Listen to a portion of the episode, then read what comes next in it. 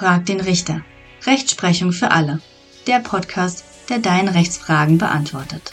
Mit Steven Rodewald. Hallo und herzlich willkommen zu meinem Podcast Frag den Richter. Heute möchte ich euch einen Fall schildern, den ich erst vor kurzem entschieden habe. Soweit Namen genannt werden, wurden diese ausdrücklich geändert. Der Fall, von dem ich euch erzählen möchte, spielt im Juni 2022, nachts, gegen 3.40 Uhr mitten in Berlin. Der Zeuge Hilderim hat Nachtschicht. Er arbeitet bei Uber und ist unterwegs zu seinen nächsten Kunden. Die Nacht war bisher soweit ereignislos. Hier und da hat er ein paar Kunden von A nach B gefahren.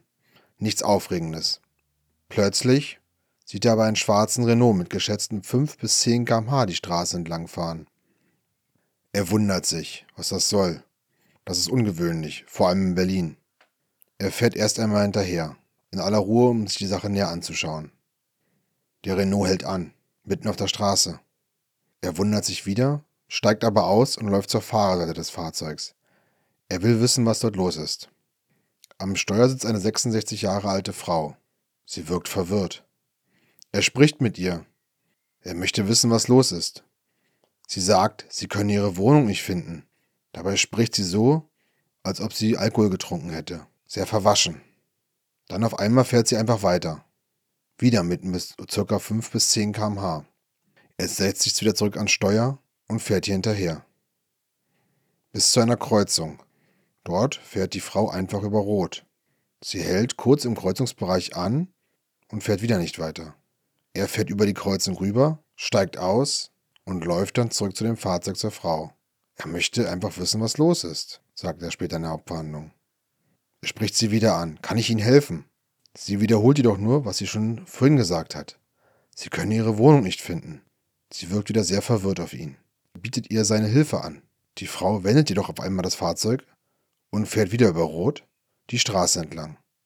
Er rennt zurück zu seinem Fahrzeug und fährt abermals hinterher. Zwischenzeitlich ist auch der Zeuge Peters auf den schwarzen Renault aufmerksam geworden. Dieser fährt langsam, führt er aus. Schlangenlinien. Er schätzt auf maximal 10 bis 15 km/h. Zudem waren die Fernleuchten angestellt und die Scheibenwischer waren an, obwohl es nicht regnete. Das kam ihm sehr suspekt vor. Dann nahm er den Zeugen Yildirim wahr, der ebenfalls hinter dem Fahrzeug hinterherfährt. Die beiden geben sich Zeichen. Sie wollen das Fahrzeug zum Stehen bringen. Also fahren sie vor das Fahrzeug und halten letztlich an. Das Fahrzeug, der schwarze Renault, kommt von der Straße ab und fährt gegen eine Baustellenabsperrung. Dann bleibt er stehen. Die zwei Männer steigen aus, dem Steig, steigen aus dem Wagen aus und begeben sich zu dem Fahrzeug. Sie machen die Fahrertür auf und Alkoholgeruch kommt ihnen entgegen. Die Frau wirkt abermals sehr verwirrt und müde. Sie helfen der Frau aus dem Wagen, sagen, sie wollen ihr helfen und wollen sie dann zu dem ähm, Fahrzeug des Uberfahrers bringen. Die Frau wirkt sehr verwirrt und müde. Sie sagen ihr, dass sie sie nach Hause bringen wollen. Zu zweit haken sie die Frau unter und laufen mit ihr zu dem Fahrzeug von dem Zeugen Yildirim. Dabei kann sie kaum laufen. Dann setzen sie sie hinten ins Fahrzeug rein. In Wahrheit rufen sie aber schon längst die Polizei und warten mit ihr zusammen auf die Polizei. Der Zeuge Peters hat zwischenzeitlich die Fahrzeugschlüssel an sich genommen von der Dame und stellt das Fahrzeug erstmal aus, da es immer noch an war. O-Ton vom Zeugen. Das Auto leuchtete wie ein Weihnachtsbaum. Es war alles an. Alles.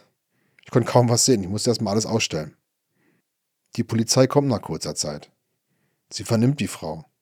Die Frau gibt an, dass sie Schlafmittel und Alkohol konsumiert habe seit zwei Tagen nicht geschlafen habe und zu einer Freundin unterwegs sei, da sie sich ausgesperrt habe. Auch die Polizeibeamten finden, dass das Verhalten der Frau sonderbar ist. Sie nehmen sie mit zur GESA, zur Gefangenen-Sammelstelle der Polizei. Dort soll ihr Blut abgenommen werden. Was auch tatsächlich passiert. Die Frau leistet keinen Widerstand und kommt, und kommt mit. Anschließend wird die Frau entlassen und darf wieder nach Hause gehen. Die Blutentnahme wird später ergeben, dass sie kein Alkohol im Blut hatte aber ein Schlafmittel namens Zolpidem. Später wird die Frau angeklagt wegen Trunkenheit im Verkehr nach 316 StGB. Obwohl der Name Trunkenheit da vermuten lässt, dass Alkohol im Spiel sein muss, so erfasst dieser Tatbestand sämtliche Rauschmittel, auch Schlafmittel. In der Hauptverhandlung schildert die Frau ihre Situation. Sie habe zur Tatzeit schwere Streitigkeiten mit Verwandten gehabt. Sie habe nicht einschlafen können und habe sich deswegen Schlafmittel verschreiben lassen. Dieses habe sie immer wieder mal zu sich genommen. Irgendwelche Auffälligkeiten seien ihr nicht bekannt geworden. An den Tattag habe sie überhaupt keine Erinnerung mehr. Sie wisse nicht, wie sie ins Auto gekommen sei. Sie habe auch keine Freundin, die dort in der Gegend wohne.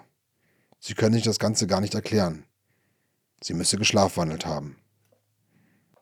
Im Rahmen der Hauptverhandlung wird, ihr, wird der Beipackzettel von Zolpidem offiziell eingeführt in die Hauptverhandlung. Dort steht wörtlich geschrieben, weitere Hinweise mit diesem Medikament. Zolpidem, Dura, kann bei Patienten dazu führen, Dinge zu tun, während sie schlafen, an die sie sich nach dem Aufwachen nicht mehr erinnern können. Dazu gehört Schlafwandeln, Fahren während des Schlafens, Zubereitung von Essen, von Nahrungsmitteln, Telefongespräche führen oder sogar Geschlechtsverkehr. Des Weiteren ist dort beschrieben, gelegentlich, das heißt einer von 100 Behandlungen, kann dazu führen, dass Schlaf gewandelt wird. Dass sie Zolpidem zu sich genommen hat, das hat die Blutprobe ergeben. Des Weiteren haben wir die Anzeichen gehört, die uns die Zeugen hier verraten haben. Das starke Verwirrtsein, das viel zu langsame Fahren, das Anschalten verschiedenen Lichtanlagen, die Scheibenwischer, schwankende Gang, das alles sind Anzeichen gewesen, dass tatsächlich die Angeklagte hier geschlafwandelt hat, als sie die Fahrt unternommen hat. Was hat das strafrechtlich zur Folge eigentlich? Nach 20 StGB handelt ohne Schuld, wer bei Begehung der Tat wegen einer tiefgreifenden Bewusstseinsstörung das Unrecht der Tat einzusehen oder nach dieser Ansicht zu handeln nicht hat. Das bedeutet, wer schlafwandelt und in dieser Zeit etwas begeht, handelt in einer tiefgreifenden Bewusstseinsstörung und mit der Folge ohne Schuld. Mit der Folge wiederum, dass er deswegen nicht bestraft werden kann nach dem Strafgesetz. Man kann sich noch fragen, ob ihr irgendeine Strafbarkeit im Vorfeld angelastet werden kann.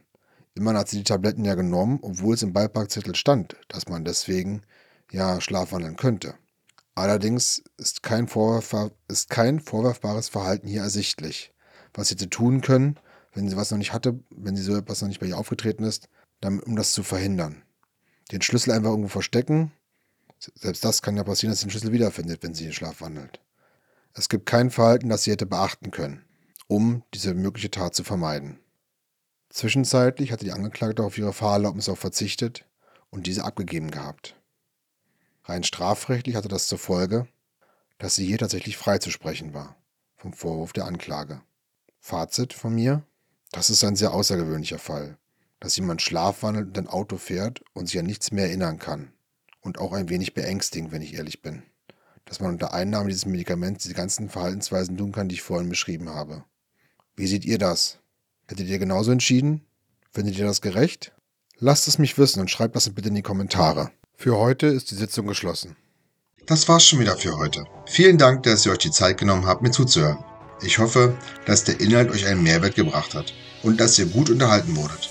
Ich würde mich über eine Bewertung sehr freuen. Schreibt mir vor allem bitte eure Fragen. Folgt mir gerne auf meinen Social Media Kanälen, um über die neuesten Entwicklungen auf dem Laufenden zu bleiben. Bleibt also dran und abonniert diesen Podcast, um nichts zu verpassen. Bis zum nächsten Mal, euer Steven Rodewald.